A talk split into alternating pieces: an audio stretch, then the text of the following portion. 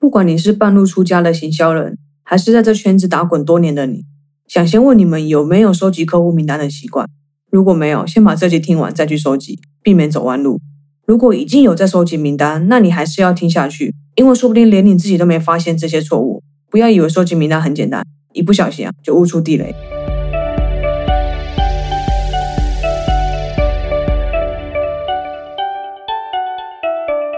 嘿，欢迎收听非我不可，非我不可。不管你是已经认识我，还是第一次听到这新鲜的声音，都先给我去订阅，再回来收听。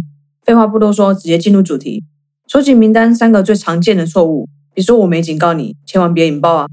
第一个最常见的错误就是你答应要交换的内容主题和频道定位不相干。也就是说，今天你做出的行动呼吁，请大家来加入你的名单，但是你在名单收集页上答应要给予的价值和你的利基市场不相符的话。你在收集名单的时候，一定会遇到困难，因为他们就不会是你名单收集的对象，因为从一开始他们就不是你的精准受众。我举个例子，你们来听听。假设你的频道平常是在分享和旅游相关的讯息，比如说巴黎必朝圣五大景点，但是你名单收集页的主题则是教人家如何零成本开始网络事业。我知道这个例子啊稍微夸张了一点，但是很明显的，平常会追踪你内容的人，就是对于旅游有相关兴趣的。不会莫名其妙加入提供网络创业知识的名单，对吧？话说回来，如果这样还有人要加入，那你可不可以帮我约他一下，叫他也加入我的好了？乱七八糟。接着第二个常犯的错误则是没有先做市场测试。假设说今天你挑了一个和你利基相关的主题，那恭喜你第一步走对了。接下来呢，你至少要创造两种以上的主题放到市场上面看看。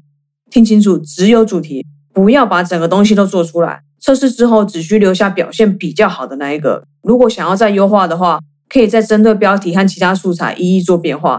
但是不要有事没事就做测试，因为这样你根本不知道哪个才是真正有效的。再来举个实际案例：如果今天你是经营健身、瘦身相关的频道，你则可以测试看看下面的主题。第一个是三大技巧，爽吃大餐不怕胖。咦，我怎么觉得我好像需要这个啊？不，另外一个则是。男子必备，避开这三大误区。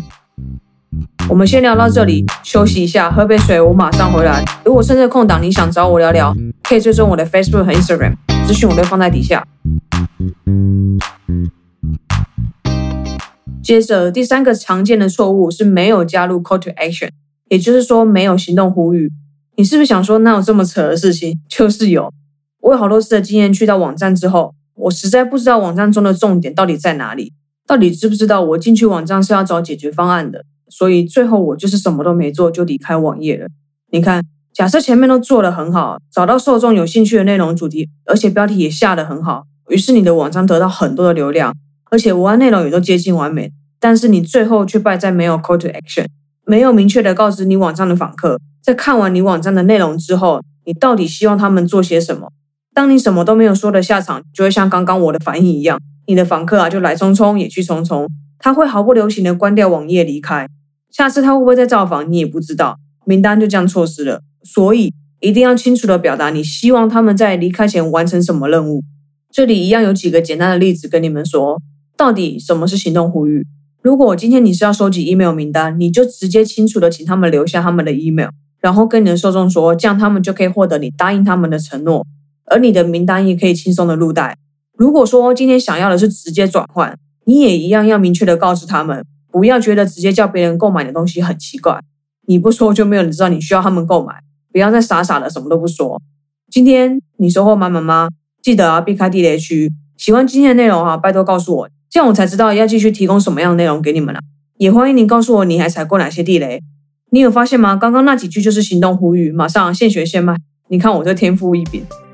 好了，我就不闹了，今天就先聊到这里了。感谢你愿意点开这集来收听。如果想要接收第一手 podcast 消息，可以在下方说明找到网址，只需要输入你的姓名和 email 就不会错过我的每一集哦。喜欢这集的话，也欢迎你评分和分享，让更多人知道。记得专注在你渴望的，而不是你恐惧的。我是 bro，下次见啦，拜。